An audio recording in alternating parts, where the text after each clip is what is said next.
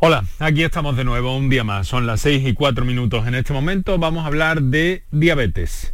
Lo hacemos una vez más en nuestro programa porque es una enfermedad eh, que aumenta su prevalencia. Fíjense, eh, no nos gusta cargarles excesivamente con datos, pero fíjense ahora que estamos familiarizados con eso de las tasas, que el último estudio oh, serio y reconocido oficialmente eh, que hay sobre la diabetes indica que la incidencia de la diabetes, ajustada por edad, sexo y forma de detección, es de 11 casos y medio por cada mil personas al año. En base al censo de la población española, eso significa que cada año aparecen alrededor de 386.000 nuevos casos de diabetes en la población adulta.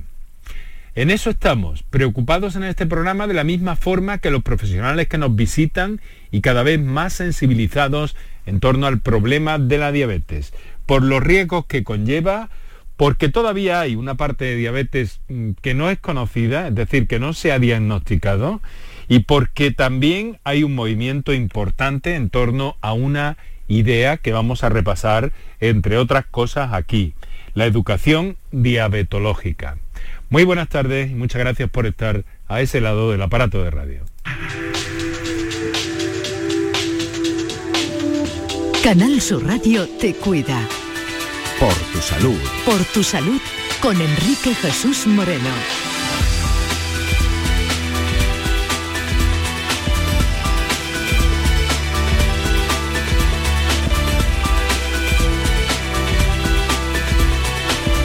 Bien, pues la diabetes es un problema especialmente relevante, especialmente significativo en lo relacionado con el riesgo cardiovascular.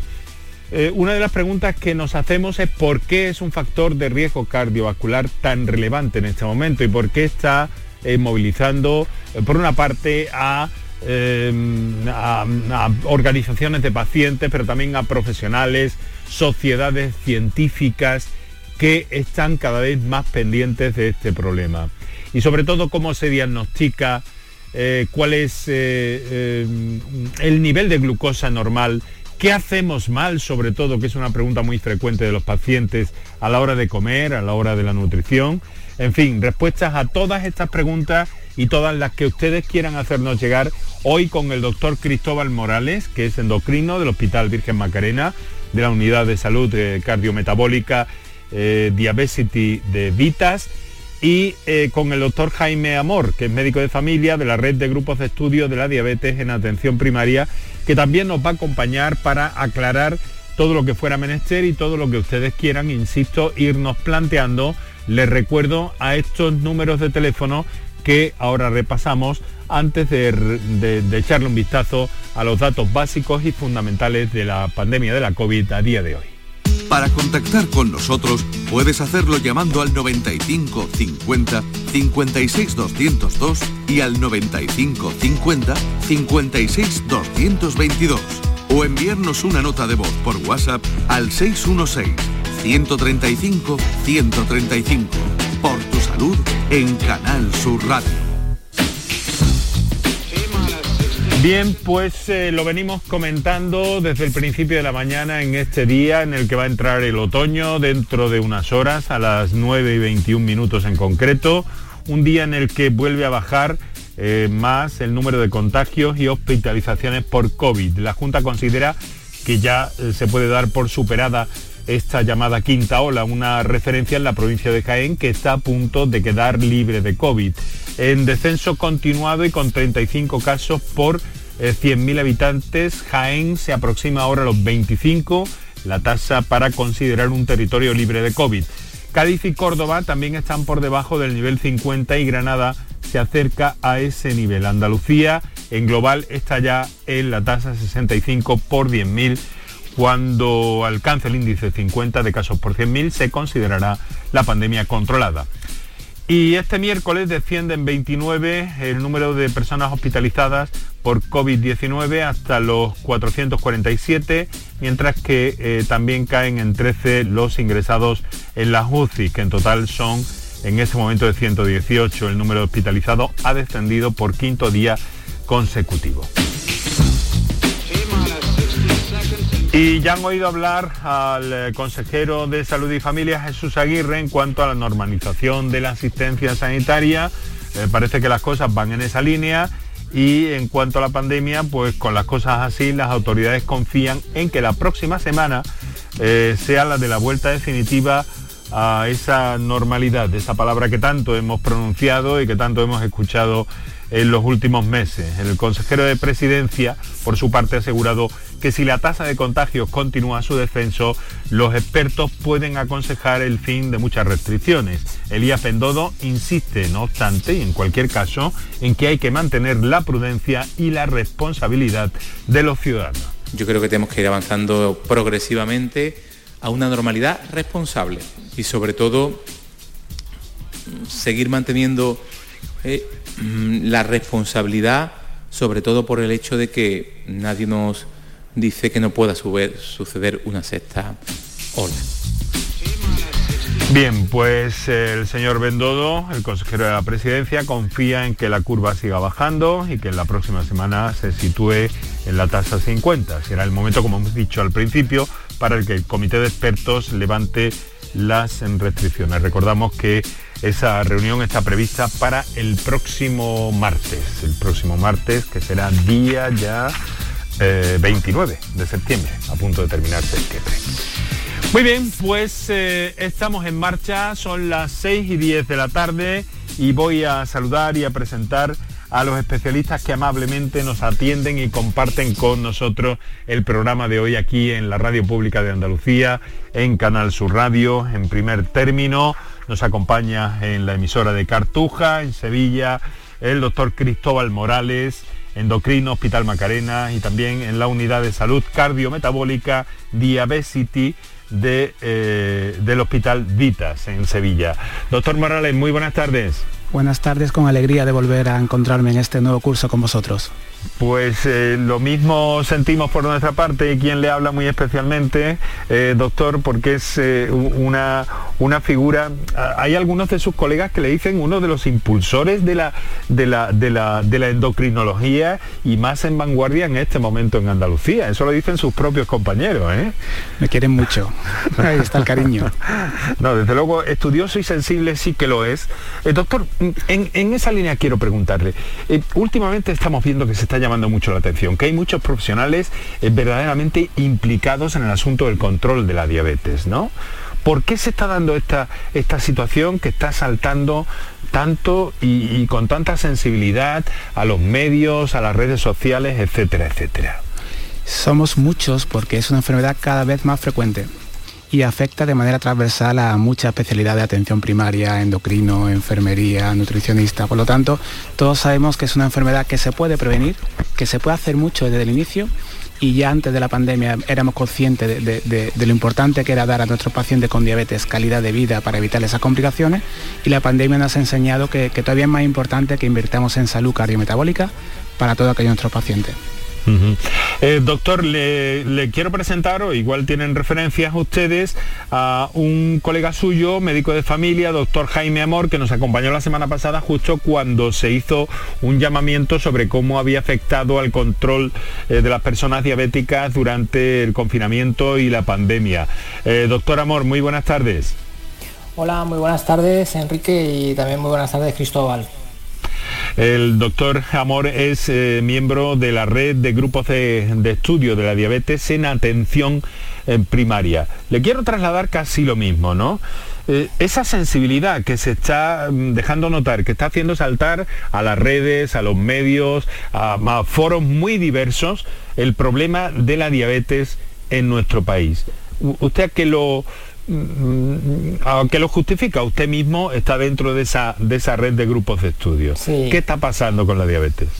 Bueno, yo no creo que sea un problema nuevo. Estamos ahora mismo en, una fase, digamos, en, una época en la que la información y los canales de información facilitan el conocimiento de muchas cosas. Entonces, la diabetes, como ha dicho, bien ha dicho Cristóbal, está a la orden del día en nuestras consultas. Eh, se calcula pues, que entre un 10 y un 12% de la población pueda tener diabetes y es mm, verdaderamente importante y frecuente en nuestras consultas. Pero no solo ya que sea frecuente, sino puede tener además una serie de complicaciones relevantes y limitantes para el paciente. Y la importancia que tenemos, eh, digamos, el colectivo sanitario, pero para apoyar al paciente y que, formemos un equipo, que esto Cristóbal muchas veces eh, me gusta cuando voy a sus presentaciones porque habla mucho del término equipo y, creo que es fundamental el, asociar el equipo del paciente al sanitario y es porque ahora vamos disponiendo de mm, estrategias ya farmacológicas o también de educación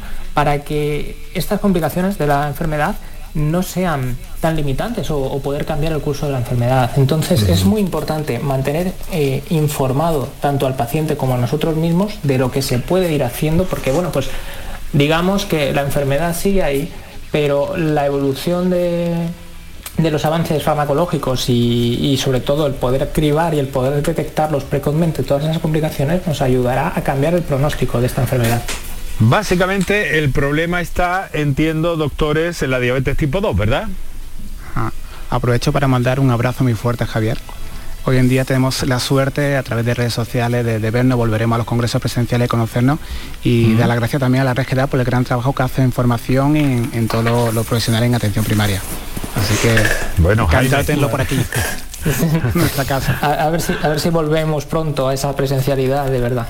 Bueno, ya se están produciendo algunos encuentros médicos. Eh, em, recientemente aquí en Andalucía el, Congreso de Gestión Hospitalaria o de directivos de, salud eh, que ha sido pues bueno numeroso, con, limitaciones, con controles de seguridad, etcétera, etcétera, pero digamos que ya bien cercano a esa normalidad eh, que todos ansiamos, que todos deseamos, sobre todo porque se aprende más en presencial que, en virtual, ¿no, doctores? Sí, supongo. Bueno, nosotros tenemos el primer congreso ahora en, en Saidín, que lo hacemos en Huelva, lo organiza el Hospital Juan Ramón Jiménez, María Laín. A partir de mañana, A partir de mañana. Y es cierto que el Congreso de Hospitales celebrado en, en Málaga ha sido todo un éxito. Eh, incluso los que no somos eh, gerentes o nos dedicamos a la gestión hemos, podido seguirlo en Twitter, en redes sociales y nos alegra el factor humano que es lo que nos lo hace diferente y también el trabajar en equipo, como decía Javier. Que el hecho que nos conozcamos hace que más formado, mejor equipo, más nos conocemos los diferentes profesionales y mejor respuesta podemos dar a nuestros pacientes con diabetes. Vale, pues muchísimas gracias por compartir con nosotros este buen rato de la tarde. Eh, vamos a llegar hasta las 7 menos cuarto aproximadamente para hablar de la diabetes, para anotar algunos asuntos que luego vamos a abordar esta semana también de ese congreso de la sociedad científica que el doctor Morales ha señalado y eh, que bueno, que naturalmente que estamos abiertos a las comunicaciones con nuestros oyentes a través de esas líneas habituales para la participación, un descansillo y entramos en para contactar con nosotros puedes hacerlo llamando al 95 50 56 202 y al 95 50 56 222 o enviarnos una nota de voz por WhatsApp al 616 135 135 por tu salud en Canal Sur Radio. Aquadeus, ahora más cerca de ti, procedente del manantial Sierra Nevada, un agua excepcional en sabor, de mineralización débil que nace en tu región. Aquadeus Sierra Nevada es ideal para hidratar a toda la familia y no olvides tirar tu botella al contenedor amarillo. Aquadeus, fuente de vida, ahora también en Andalucía. Ni el challenge del papel higiénico, ni el de la botella los retos más difíciles a los que se enfrenta nuestra generación están en la vida real, como el famoso encontrar trabajo challenge o el independizarse challenge. Y aunque para superarlos necesitamos vuestro apoyo, aceptamos el reto. Súmate en aceptamoselreto.com. FAD 916 1515. La mañana de Andalucía con Jesús Vigorra un programa informativo. Tenemos alguna última hora que ha trascendido. De entretenimiento. Y día de la vaquita marina que felicitamos a todas las Que te ayuda. Que está aquí Joaquín Moekel para ti. ¿Qué te pasa, mujer? Y te divierte. Pues yo en la hoguera pondría unos filetitos de secreto ibérico, pondría... La mañana de Andalucía con Jesús Vigorra. De lunes a viernes desde las 5 de la mañana. Quédate en Canal Sur Radio. La radio de Andalucía. Canal Sur Podcast.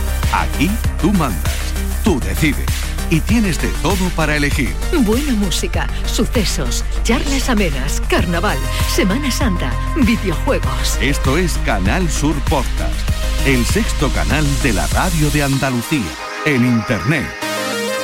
Canal Sur Podcast. La tuya. Enrique Jesús Moreno, por tu salud, en Canal Sur Radio. Pues son, son las 6 de la tarde y casi 20 minutos. En este momento saludamos a todos aquellos oyentes que nos sintonizan en el directo de la radio convencional, la radio de toda la vida, a los que lo hacen eh, también en la radio de toda la vida, pero en la redifusión del programa durante la madrugada aquí en Canal Sur Radio y a todos aquellos que escuchan nuestro programa a través de las redes sociales o lo descargan o en la plataforma canalsur.es o en la aplicación de Canal Sur Radio que es magnífica para encontrarnos cuando quieran y donde quieran. Bien, eh, vamos a ver, eh, tenemos eh, como siempre llamadas personas que a través del 616 135 135 dejan su nota de voz o personas que nos llaman para intervención directa en el 955-056-202 o 955-056-222. Doctores, hay algunas preguntas que yo tengo aquí anotadas para hacerles, pero vamos a dar prioridad a nuestros oyentes, en este caso, si les parece, a través de esta nota de voz que suena ya. Hola, buenas tardes. Mi nombre es Elena y quisiera hacer una pregunta. Mm, hace escaso unos días a mi hija le han diagnosticado una diabetes 1, tiene 12 años y me preocupa mucho el, a la hora de hacer deporte el que pueda hacer bajadas de azúcar eh, que sean, pues bueno, eh, que sean muy importantes. Eso es lo que más me preocupa. Ella empieza a reconocer los síntomas, pero sí que es verdad que me gustaría, pues bueno, algún consejo, algo, bueno, del programa tan tan especial que me ama, vamos, cuñado mío me ha dicho que lo pusiese porque, bueno, porque seguramente iba a ser interesante y, así es. Así que gracias, un saludo. Pues nada, muchas gracias a usted por su confianza y a su, a su cuñado también. Muchas gracias, hombre, por hacernos eh, de boca a boca y trasladar, eh, pues bueno, esas sensaciones que ha trasladado a esta persona. Eh, bueno, vamos a ver, estamos hablando de diabetes tipo 1 y ejercicio físico en una joven y en una edad, doctor Amor, si le parece en principio, a una edad en la que es eh, relativamente frecuente, ¿no? Al final de, de la etapa pediátrica que aparezca esta diabetes tipo 1, ¿o me equivoco? Sí, lo habitual es que la diabetes tipo 1, que se caracteriza sobre todo porque su tratamiento requiere eh, irremediablemente insulina, eh, no, hay pastillas, em, suele ser esto, un diagnóstico perinfantil en la infancia, en la adolescencia, lo cual también es difícil por la edad en la que ocurre. Entonces, bueno, es un, un momento complejo para pues por el cambio pero además mm, y desde aquí quiero mandar eh, mucho ánimo tanto a, la oyente que ha enviado la nota como a toda la familia porque se convierte en una situación que cambia eh, sensiblemente pues toda la vida porque ahora pues eh, van a estar pendientes de tratamiento con la insulina. Hay distintos tipos de insulina que tendrán que utilizar una insulina más lenta otra insulina rápida en función a a, los controles o a, las cifras que tengan en cada momento. Y luego también pues tienen que acostumbrarse a eso, a estar controlando cuánta, cuánto azúcar hay en cada momento, ¿no? cuánta glucosa hay en sangre. Y muchas veces esto implica pues que a una niña de 12 años, creo que como es el caso, pues que tiene que hacerse varios controles, varios pinchazos en el dedo a lo largo del día. Entonces, em, es un cambio drástico. Respecto a lo que ella pregunta, y, bueno, luego si después de, lo que yo os comentes, mm, abierto por supuesto a lo que Cristóbal eh, puede aportar, que seguro que nos va a aportar mucho. Eh, es decir, lo primero yo recomiendo a los pacientes que, tienen diabetes es que no tengan miedo, que lo importante es conocer la enfermedad y como ha dicho la, oyente, conocer bien los síntomas que hay que identificarlo, saber identificar cuando es una hipoglucemia, por ejemplo, que sería el temor antes del ejercicio físico, y, saber remediarlo, ¿no? Bueno, pues se hace educación terapéutica desde el centro de salud, por ejemplo, se les explica que tienen que llevar una cantidad de azúcar rápido eh, por si eso ocurre, cómo lo tienen que tomar. Entonces se le dan una serie de pautas desde a veces desde la consulta de medicina, también desde la consulta de las educadoras o de las enfermeras, enfermería, y en este sentido, el identificar bien el síntoma para poder poner remedio precoz, ¿vale? Luego, respecto al temor de que haya una bajada de, azúcar en medio del ejercicio físico, lo que hay que hacer, eh, o lo que yo recomendaría sobre todo es, bueno, saber más o menos o calcular qué tipo de ejercicio físico va a ser para poder calcular pues las raciones de, hidratos de carbono, que esto ya es un poco entrar en teoría, ¿vale? Y que antes de, una clase de ejercicio físico o antes de hacer ejercicio físico haya una ingesta de, algún tipo de hidrato de carbono y en función a la duración, si se va a prolongar el ejercicio físico, pongamos más de media hora o tres cuartos de hora, eh, en ese periodo hacer también una pequeña ingesta para que se estabilicen bien los niveles y, poder evitar cualquier bajada de azúcar. Luego también muy importante muy importante el post ejercicio físico, porque si ha sido muy intenso habrá un espacio de entre 2 y 4 horas donde puede haber una bajada de azúcar consecuencia de que el músculo se tiene que recargar otra vez de glucógeno ¿no? de, para, poder moverse. ¿no? Entonces, todos estos, estos eh, conceptos no hay que tenerles miedo, sino que hay que conocerlos para poder manejarlos, ¿vale?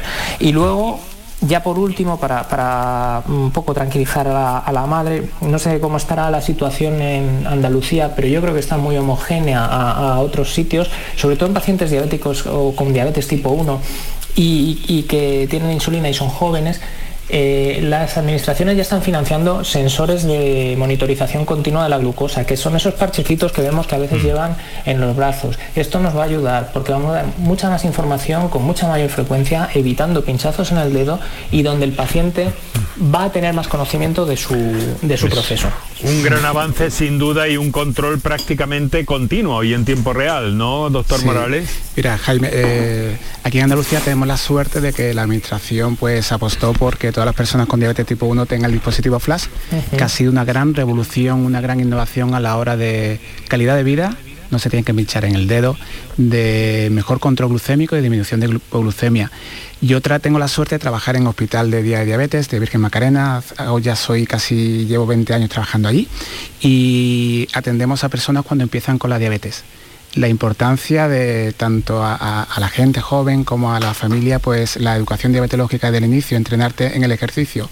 Y el mensaje sería muy positivo. Mira, hay jugadores del Real Madrid, Nacho, que han ganado Copa Europa, que han jugado con España, han marcado goles. Alex Ruiz de la Fundación de la Diabetes ganó el, la final de pádel de, de, Roma. O sea que el deporte y el ejercicio, tenemos el ejemplo de Tinguan, millones de, ejemplos que te van a ayudar. Lo único que tenemos que estar entrenado con la educación diabetológica para evitar esa hipoglucemia. Afortunadamente, tenemos mejores tecnologías, mejores insulinas, mejores bombas que tendremos en el futuro y también una apuesta a la investigación que se están realizando ensayos clínicos en Andalucía para cambiar la progresión natural también en la diabetes tipo 1.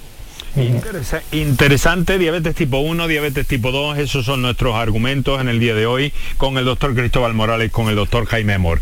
Eh, tenemos una comunicación telefónica que nos entra en directo desde Málaga. Juan, muy buenas tardes. Muy buenas tardes. ¿Qué tal? ¿Cómo está? Muy bien, y yo doy fe que el deporte no es incompatible con la diabetes. Yo he perdido 60 kilos a razón de hacer deporte. A ver. Yo pesaba 123 kilos y peso 63 kilos. Haciendo deporte en una máquina elíptica. Pero tengo un problemilla. Y a, ver, si los doctores son capaces de resolverlo. Vamos allá. O, por menos, o de orientarme. Mire, yo tengo la sequedad en la boca y no se me produce saliva en la boca. Entonces me mandaron de la, la endocrina, me mandó unas, unas pastillas de un cierto laboratorio. Pero es que un poco incompatible con lo mío, porque me da alteraciones de lógicamente, se me baja la tensión y no hay manera de que la saliva se segregue. Yo no quiero dar nombre de publicidad, pero bueno, si hay que darlo, pues se da. Sí, sí, no hay ningún problema. Es Salagen.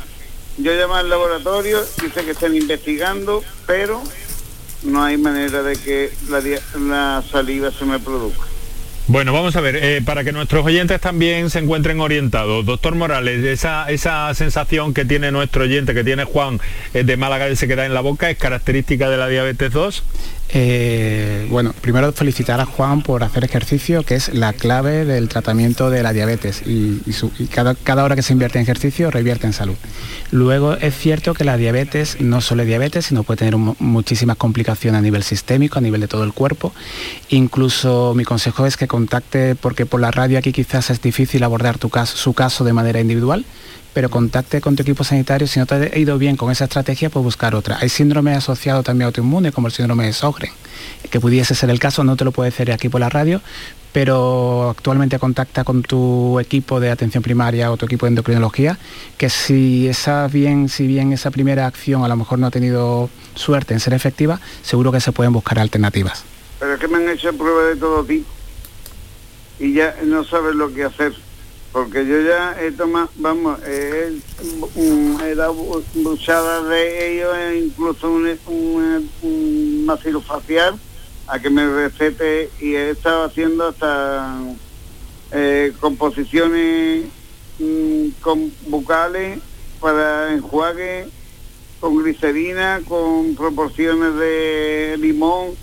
Yo ya no sé, yo parezco de fuerte robusto que estoy, estoy ya como un limón de tanto limón como somos, pero no hay, pero no hay manera. Se me regular, sí es cierto que la gasolina yo me pinchaba siete veces y me pincho solamente una vez al día. Es cierto que la, de diabetes y deporte, 100%. La suya es una diabetes tipo 2, ¿no? No, de tipo 1. De tipo 1, de tipo 1. Pero, ¿se la diagnosticaron cuándo, Juan? No, yo tengo, ya más, yo tengo ya más tiempo que el timbre de la puerta. bueno, vale, vale. 50 años con la diabetes. Vale, vale, vale. Bueno, pues vamos a ver, eh, supongo que también en este sentido la medicación, ha dicho el doctor Morales hace un momento, cada vez tenemos mejores formas de controlar, cada vez tenemos mejores insulinas. Eh, todo esto mm, a lo mejor tiene solución, ¿no, Cristóbal? seguro que sí. Eh, lo que da la enhorabuena porque 50 años con diabetes exige de, tener educación diabetológica, tener cada vez tenemos mejores tratamientos y con dieta, con ejercicio, con esos buenos tratamientos, lo que, lo que estamos seguros hoy en día que podemos evitar es hay muchas más complicaciones, como todos conocemos, complicaciones de gran vaso, como puede ser infarto, ictus, complicaciones renales, complicaciones oculares. Eso sí estamos muy seguros que podemos lograr evitarlas, retrasarlas en las personas con diabetes que se cuidan. Por eso nuestro interés pues. en atención primaria, como puede decir Jaime, o, en endocrino, para por darle esa formación y ese mejor tratamiento a las personas con diabetes. Hay que, lo que quería, perdón que le interrumpa, lo que sí quería darle un poco a la, lo de las tiras reactivas estaban que hay nuevas, que lógicamente inventen algo para las personas que lo vemos, porque soy invidente y no, y no tengo medios para poder resurgir o tener un teléfono de última generación. Pero sí que ponga lógicamente un aparato que la diabetes la pueden tomar de una manera mm. que tenga la glucosa que la midan que, se pueda medir. Claro, claro, claro, claro que sí. Claro que sí. Parece hasta parece hasta raro que esto no se haya solucionado ya, ¿no, doctores? Sí, eh, bueno, yo creo que al final eh, el paciente, como vemos, no, no, hay dos pacientes iguales y cada uno tiene sus propias circunstancias y... pero me refiero a la hora de la medición que no haya algún eh, procedimiento para que puedan leer en braille este esta, esta lectura, hacer en esta lectura, ¿no? Me parece... Ahora, mismo, yo no sé, creo que hay algunos dispositivos que se pueden conectar a través del móvil y, estos eh, comentar como con algún tipo de voz, pues eh, el, propio teléfono móvil detectarlo. Pero claro, eh, mm, exactamente, exactamente ahora mismo el, dispositivo o sea, no están extendidos, esto lo tenemos que, saber, y bueno, no deja de ser una limitación y también un reto. Entonces, quizás casos individualizados como el de Juan sí que convendría a lo mejor ponernos en conocimiento pues del servicio endocrino suyo de referencia por ver si tiene alguna alternativa pues a través de, algún soporte tecnológico o demás para entendiendo que es un caso limitado y además muy peculiar y, muy individualizado por si se le puede dar algún tipo pero de que tenemos pero que tenemos que tener en cuenta y vamos a tener en cuenta aquí desde luego Juan eh, pues mucho ánimo y felicidades por ese trabajo físico tan importante que te mantiene en robusto y con la cabeza mm, clara y bien puesta. Sí, sí, y reivindicando lo tuyo. Yo corro ya más que Fernando Alonso. Bueno, Juan, pues un fuerte abrazo. gracias suerte. Un fuerte abrazo, muchas gracias. Suerte, desde luego, claro, es, eh, eh, mucha tecnología, posibilidades que se van abriendo, pero que desde luego todavía hay campo por, por recorrer. Pero hay algunas di- otras hay- hay dispositivos. ¿eh, Que ya lo tienen, ya lo tienen, ¿no? Hay Sí, dispositivos sí. en el cual la ONCE Sí. trabaja también activamente, son casos Claro. especiales. Él, él decía también que a lo mejor no tenía recursos para acceso a uno de estos móviles, en fin. Ya. Son cosas que tienen que plasmarse y que tienen que ir solucionándose. Esperemos que poco a poco, o mucho a mucho, si es mucho a mucho, mejor que poco a poco. Eh, 6 de la tarde, 34 minutos, aquí Canal Sur Radio, esto es por tu salud. Hoy estamos con la diabetes, con la 1, con la 2 y con los doctores eh, Cristóbal Morales y Jaime Amor. Tenemos otra llamada que nos llega desde Almería. Juan Miguel, buenas tardes. Buenas tardes. ¿Qué hay? ¿Cómo está, amigo? Pues bien, gracias. Y usted, era, yo solamente quiero hacer una pregunta. Eh, llevo muchos años tomando la menformina 850, desayuno y cena. ¿Esa es la indicada o hay otra otra pastilla que pueda tomar que no sea la menformina? Bueno. Hombre, Pues- eh, es que, eh, mire, el- lo primero, Juan Miguel, buenas tardes. Eh, Buenas tardes. Hay que identificar bien, y como decimos siempre, una, una cosa que nos van a oír decir mucho últimamente es que al paciente con diabetes hay que individualizarle como si fuera un traje a medida, es decir, que no hay dos pacientes iguales. Lo que sí es cierto es que la metformina es el primer fármaco que se pone eh, desde que un paciente se le diagnostica de diabetes. Eh, sabe que a veces, ya lo habremos comentado, lo habrá comentado su médico de cabecera, que a lo mejor hay que empezar con dosis pequeñitas y luego poco a poco ir aumentando la dosis, ir escalando hasta llegar a, a las dosis plenas, ¿no? hasta las dosis que se toleran. ¿Y por qué se hace esto? ¿Por qué es el indicado? Sabemos que hay muchos fármacos. Actualmente hay como 8 o 9 familias distintas de fármacos eh, para la diabetes independientemente de la insulina.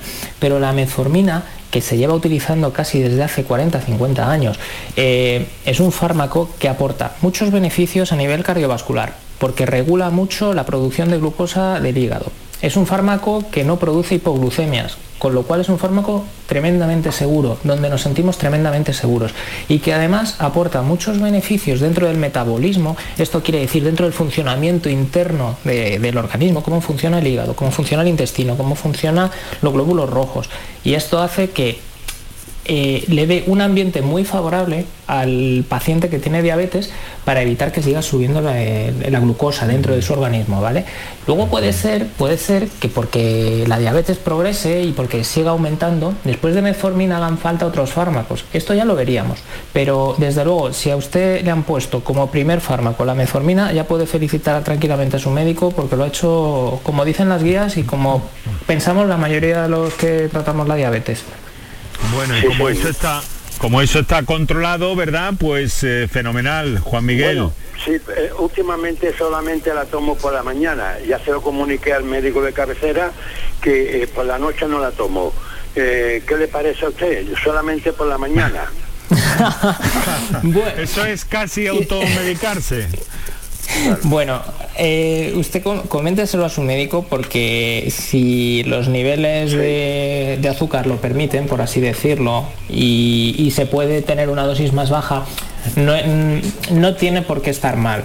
Pero sí es cierto que todo esto sí que requiere una supervisión con su, con su doctor y sabiendo cómo están las analíticas y- y sobre todo no pensando que, que es la metformina lo único que puede hacer usted, sino que además tiene que, pues eso, controlar bien el tema de la dieta, hacer ejercicio todos los días, salir a caminar, tener una vida saludable, ¿vale? Entonces, puede ser que se pueda reducir un poquito la dosis sin que esto implique que se descontrole eh, la glucosa, pero siempre con supervisión.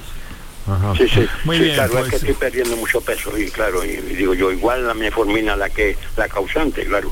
La metformina, la metformina al principio hace perder un poquito de peso, pero si luego hay mucha más pérdida de peso, también conviene ver pues que no haya otro trastorno. mm, Sí, sí, sí. Muy bien, Bueno, muchísimas gracias, Miguel, doctor. Mucho Muy ánimo, amable. Juan Miguel. Un fuerte abrazo, querido amigo. Hasta luego. Le, le hemos, perdido a Juan Miguel finalmente. Bueno, pues eh, eh, tenemos las 6 y 38, vamos a llegar hasta menos cuarto aproximadamente, vamos a ocuparnos en los minutos finales del programa eh, de hablar sobre, sobre salud bucodental y algo muy importante en este momento de la vida y de los escolares como es la ortodoncia. Y nos vamos a zambullir unos minutos en ese tema, pero mientras tanto aquí seguimos con la diabetes tipo 1, tipo 2 y con los doctores Cristóbal Morales y con el doctor Jaime Amor. Vamos a recordar, todavía tenemos tiempo para los teléfonos. Para contactar con nosotros puedes hacerlo llamando al 95 50 56 202 y al 95 50 56 222 o enviarnos una nota de voz por WhatsApp al 616 135 135. Por tu salud en Canal Sur Radio. Bien, doctores, eh, al repasar la documentación y la literatura científica sobre la diabetes, eh, vemos que hay algo que ustedes llaman diabetes conocida, diabetes no conocida.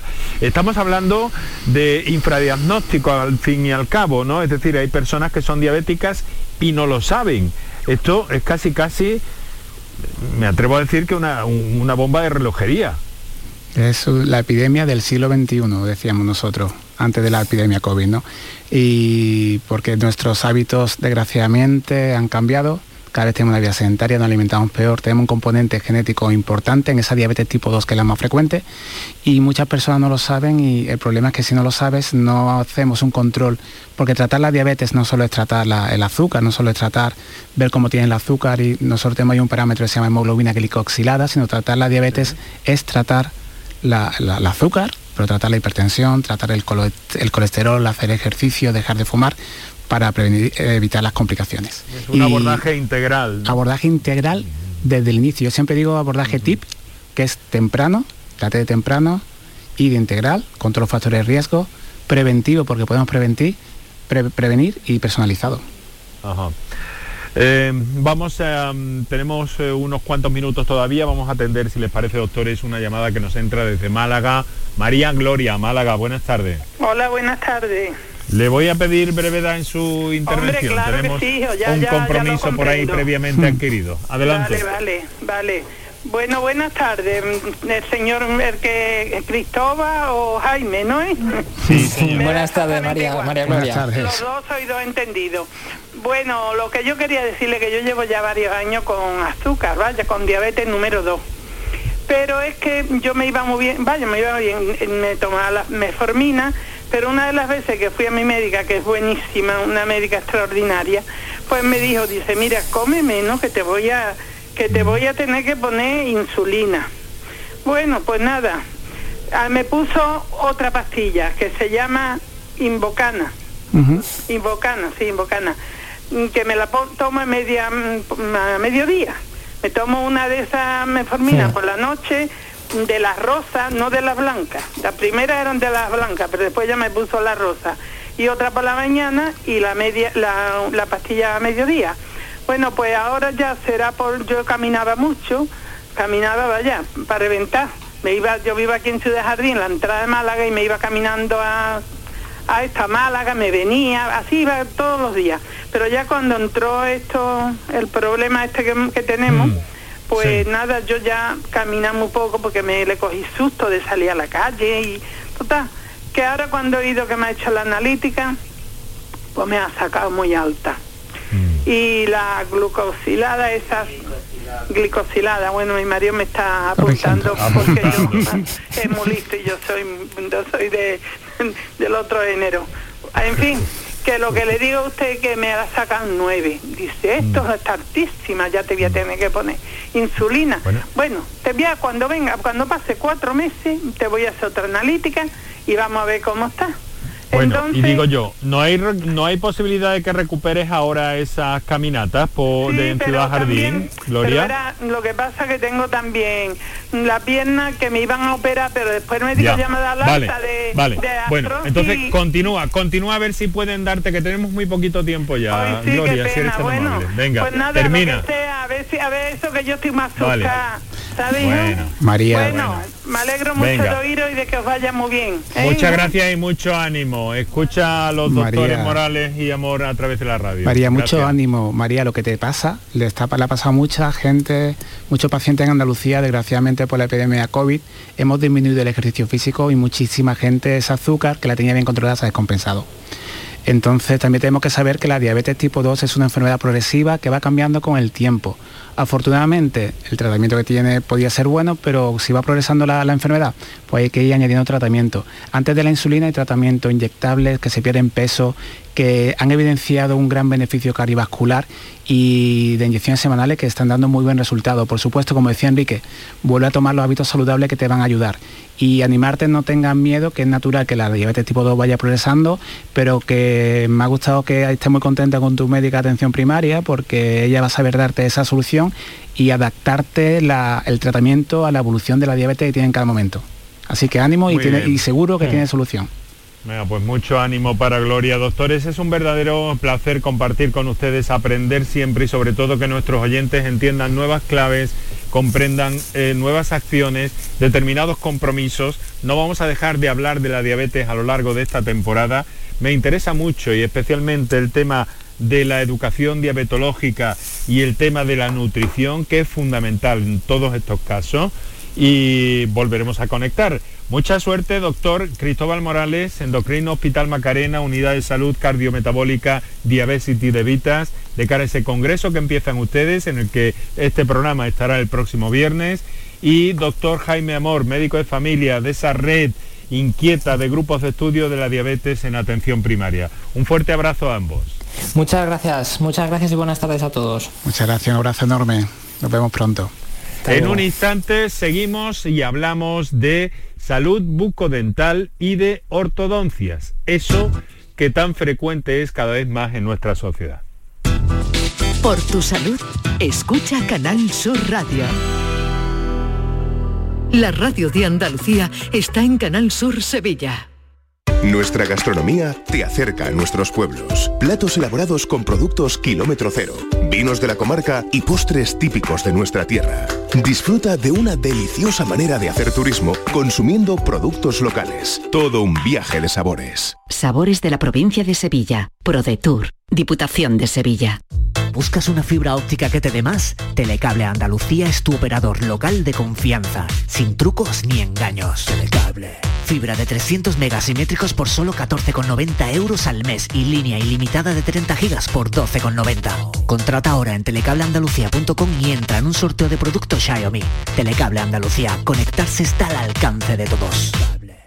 Vente a Dimarsa, ponte en mis manos y dile chao, dile chao, dile chao, chao, chao, empieza ya. Tu autoconsumo, nuestro petróleo es el sol. Di que sí. Únete al cambio. Dimarsa.es Comienza septiembre uniéndote a la revolución solar de Social Energy. Ahora con la luz más cara de la historia, ahorra hasta el 80% en tu factura con nuestras soluciones fotovoltaicas y aprovecha las subvenciones de Andalucía. Pide cita al 955 44 11 11 o en socialenergy.es. Solo primeras marcas y 25 años de garantía. La revolución solar es Social Energy. Por tu salud. Hablamos en los próximos minutos eh, de ortodoncia dental o si lo prefieren, ese tratamiento para alinear correctamente los dientes. Es una técnica eh, que ha, evolucionado enormemente en los últimos años, especialmente quizá en la última década y que hoy nos proponemos eh, conocer un poquito mejor. Nos acompaña la doctora Diana Fernández. Muy buenas tardes, doctora. Buenas tardes, ¿qué tal? Es directora médica de ortodoncia de Dental Company y bueno, queremos eh, conocer a través de una firma, de una marca de origen andaluz y especializada en tratamientos de salud bucodental con 100, 100, 100 centros distribuidos por todo el país, por toda España y que tienen por tanto una importante presencia en nuestra comunidad, pues queríamos, decía, eh, conocer un poco a propósito de estos asuntos que tanto han evolucionado que tantas sorpresas, sorpresas a veces nos dan también en cuanto a la tecnología y otros asuntos que a lo mejor podemos hablar un poco más adelante. Vamos a ver. Em, em, a pesar de esta revolución que de alguna manera se ha producido en los últimos tiempos, la ortodoncia, doctora, es una técnica que tiene una larga historia, ¿verdad? Pues sí, pues sí, tan larga. Mm, Ya los griegos hablaban de ortodoncia, ¿eh? de ahí viene su nombre, de hecho, ortos, que significa recto, y dontos, que significa diente. Y bueno, pues luego durante mucho tiempo la ortodoncia ha sido muy rudimentaria y no olvidemos que antes estaba en manos de los barberos, es decir, que es que ni siquiera existía la especialización dental como tal. Eh, a partir del siglo XX pues ha habido una expansión de la ortodoncia en todos sus ámbitos, ¿no? tanto médicos como tecnológicos. Cada vez se utilizan mejores aleaciones para diseñar los braques metálicos.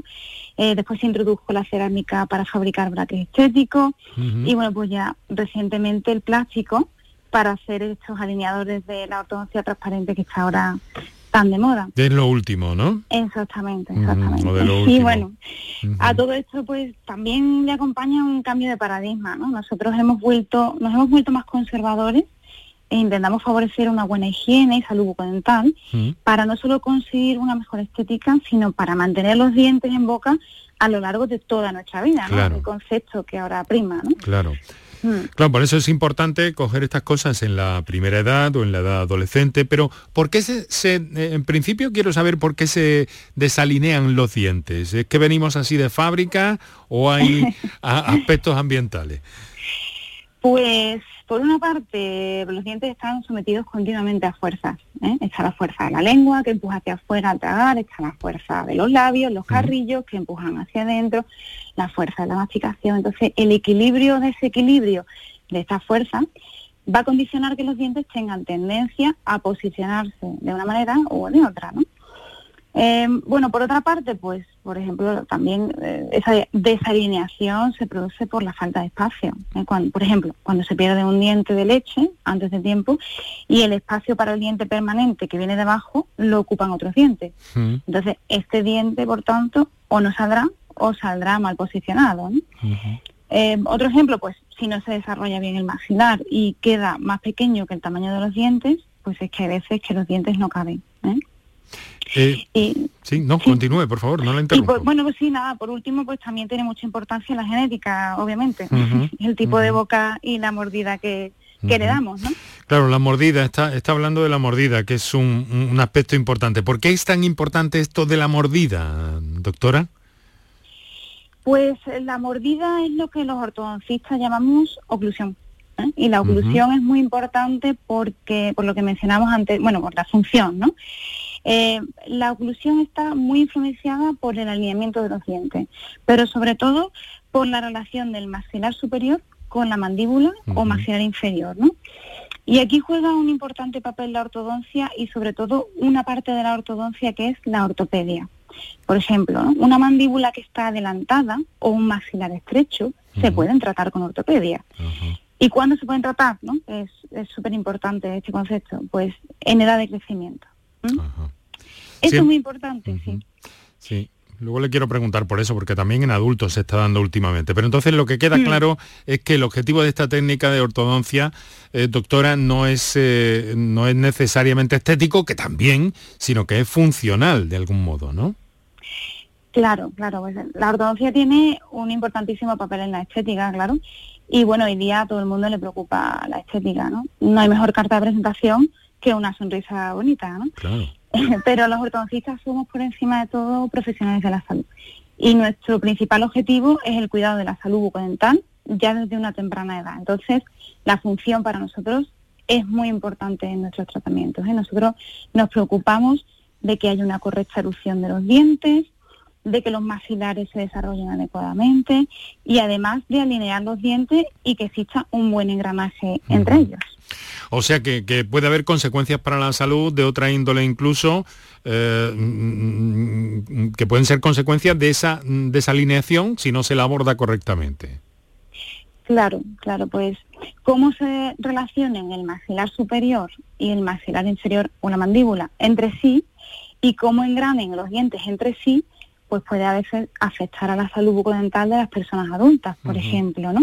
En que haya un desgaste dentario en dientes que no deben desgastarse, o se generen problemas en la articulación temporomandibular, o pues que no se pueda realizar un correcto cepillado de los dientes cuando están muy apeñados, ¿no? Ya sabemos que lo importante que es la higiene bucodental y que no poder cepillarnos bien puede dar lugar a gingivitis y enfermedad periodontal, ¿no? Y bueno, pues muchas veces, pues donde están los dientes apiñados es que no se llega bien con el cepillo, ¿no? Y luego, por último, pues hay veces que incluso no hay una correcta devolución de los alimentos y esto puede derivar en problemas gastrointestinales. Eh, me ha dicho que en edad de crecimiento es el buen momento para abordar este tipo de situaciones, incluso en niños, por ejemplo, podría, mm, podría actuarse ya. Exactamente, exactamente. Eh, es muy importante el concepto este porque de que hay ciertas cosas que se tienen que tratar en edad de crecimiento, porque hay personas que piensan que el momento adecuado para acudir al ortodoncista es una vez que están todos los dientes en boca, que suele ocurrir sobre los 12, 13 años de edad más o menos, Sí. ¿no? Pero claro, ahí ya casi no queda crecimiento. Entonces, a mí me gustaría hacer hincapié en que es muy importante no esperar tanto, que los problemas de mordida son muy importantes y muy frecuentes y una gran mayoría se deben tratar antes de que termine el recambio dentario. Normalmente, ¿vale? por dar una pauta, ¿no? según la Sociedad Española de Ortodoncia, la edad ideal para empezar a ir al ortodoncista es a partir de los seis años. A ver cómo está la situación. Mm. Mm, De momento chequear cómo está la situación, ¿no? Cómo está la alineación. Exactamente, hay muchas cosas que se pueden prever y se pueden prevenir, que también es muy importante, es un concepto muy importante, es decir, no hay que esperar a que las cosas estén mal para tratarlas, hay cosas que se pueden prevenir con la ortodoncia y que además, eh, digamos que es más fácil de tratar en una edad temprana y luego se complican Claro. con, con el tiempo. Claro, prevención es la palabra mágica, también en ortodoncia, por lo que nos está diciendo, doctora Diana. Fernández. Eh, mire, pero hay una cosa, claro, hay un momento en el que también se está utilizando y lo vemos cada vez más frecuente en la calle, en nuestros trabajos, nuestros compañeros, compañeras, que se interviene también en este sentido en, en adultos. Esto, Pues sí, mm. Eh, cada vez son más Sí. eh, hoy día los pacientes adultos y las personas ya maduras ¿eh? que acuden O sea a que- nuestras clínicas. Mm. que es abordable, por tanto. Sí, sí, además con los avances que se han producido ahora mismo en nuestro campo, es que cada vez hay sistemas más estéticos y más cómodos de llevar para el paciente, entonces mm, siempre que esté indicado, la edad no es un problema. Vale. Eh, la- lo, lo- lo más, lo más habitual, la técnica que conocemos un poco todos son los brackets, ¿no? Pero mm, mm, ¿es la única que existe? Pues no, los brackets son lo más conocido, pero realmente mm, tipos de tratamiento de ortodoncia hay muchos, ¿no? Yo lo dividiría en las tres categorías por, por no enrollarme mucho, pero bueno, puramente podemos hablar de aquellos que están puramente enfocados al movimiento de los dientes y ahí están los brackets, ¿no? Eh, ya sean brackets metálicos, brackets estéticos, brackets que van por fuera de los dientes o brackets que van por dentro de los dientes, que es la ortodoncia lingual, pero también están los alineadores, que son las fundas de plástico transparente. Ajá. Eh, estamos conversando con la doctora Diana Fernández, directora médica eh, de ortodoncia de Dental Company, una compañía andaluza que está eh, fuertemente implantada en nuestra tierra, además de en el resto del territorio nacional. Y les quiero preguntar ahora por mm, cómo es el proceso, un poco cómo valoran ustedes cuando llega uno de estos jóvenes eh, em, con sus papis en busca de en busca de un no sé si lo llaman diagnóstico, cuando menos un análisis de esa alineación dental y de lo que hay que hacer, cómo es un poco ese ese proceso. ¿Nos lo puede explicar, doctora? Claro, pues en Dental Company siempre seguimos un protocolo de atención para los pacientes que nos visitan por primera vez y este protocolo incluye primero una exploración por parte del doctor general, ¿vale? Con una realización de las pruebas radiográficas que necesite y en función de las necesidades de cada caso, pues se deriva al doctor especialista. En este caso, pues si necesitase ortodoncia, se derivaría conmigo, que yo soy la ortodoncista.